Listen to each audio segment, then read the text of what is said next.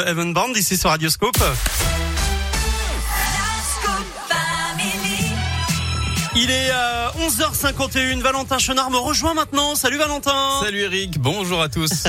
Valentin, c'est la minute éco euh, maintenant et c'est le retour des, des, astuces pour mieux consommer. Hein. Et oui, on revient aux bases, Eric. Hein. L'hiver bien terminé, ce n'est pas pour autant que la consommation d'énergie va être réduite à néant. Au contraire, donc ce matin sur Radio Scoop, on vous aide à faire des économies pendant l'été. Et on, et on va commencer par la cuisine. Tiens, on se met dans la cuisine. Oui, selon l'ADEME, l'agence de la transition écologique, la cuisson représente 7,8% de nos dépenses en électricité. C'est pourquoi, évidemment, l'été, on vous propose de privilégier les repas froids, hein, salade, gazpacho, bonne salade de fruits en dessert. Ça évite d'utiliser le four trop souvent, ce qui permet aussi de ne pas surchauffer la pièce.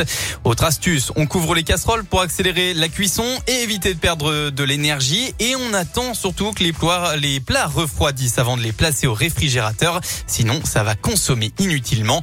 Enfin, important, pensez à dégivrer le congélateur et le frigidaire. Une couche de givre de 2 mm peut entraîner une surconsommation de l'ordre de 30%, ce qui est énorme.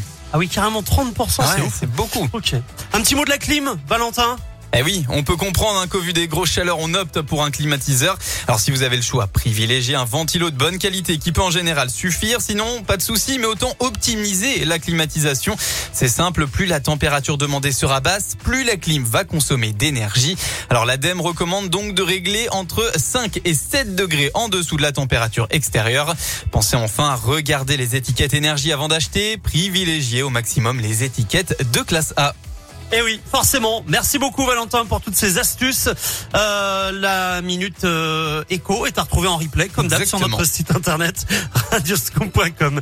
Merci Valentin, on se retrouve euh, mercredi pour parler ciné. Hein. Exactement, à mercredi. Salut. Salut Valentin.